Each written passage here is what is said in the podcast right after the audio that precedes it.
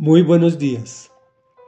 El tema de hoy se llama Hasta el día de su muerte. Es la tercera y última entrega en que dividimos el capítulo 26 del segundo libro de Crónicas. Estamos leyendo la historia del rey Usías, descendiente del rey David, y estamos hablando de la historia del pueblo de Judá. Usías hizo lo que agrada a Dios, por lo cual el Señor lo exaltó de forma extraordinaria.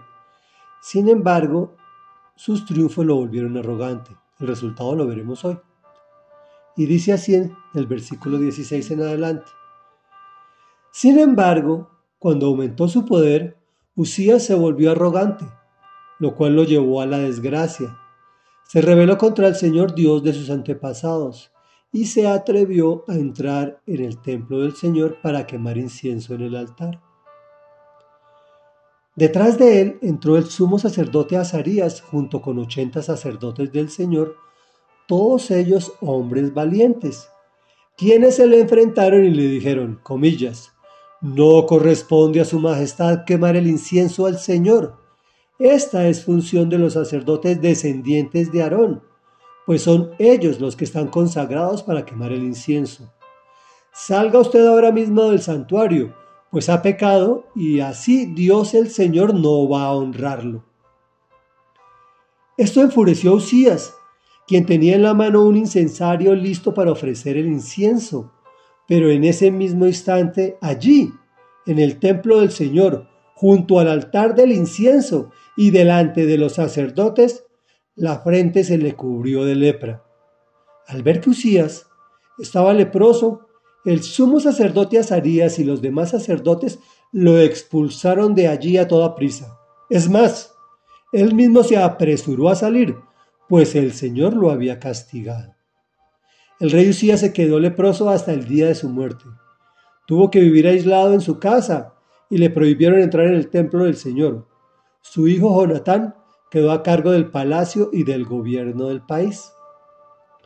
Los demás acontecimientos del reinado de Usías, desde el primero hasta el último, los escribió el profeta Isaías, hijo de Amós.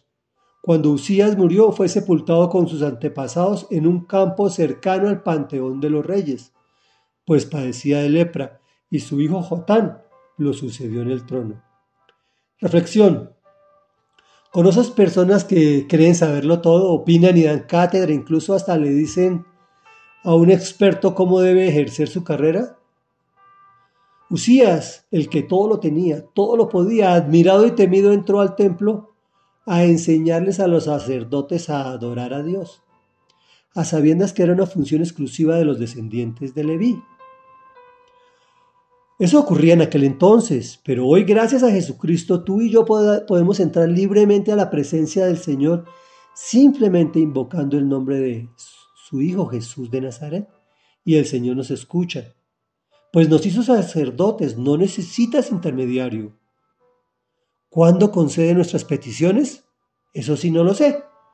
Pero que nos oye y en su tiempo nos exaltará, de eso sí no me queda la menor duda.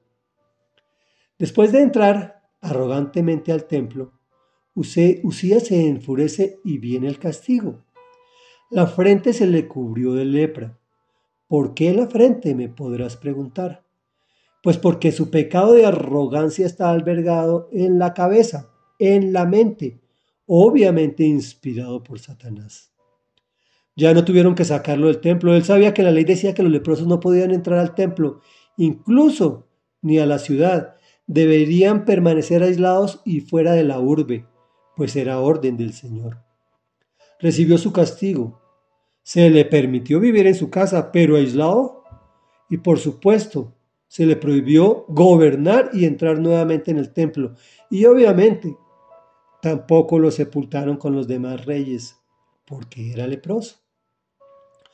Oremos, amado Rey Dios, gracias Señor por tu palabra que nos instruye y nos muestra lo grave que puede ser la arrogancia.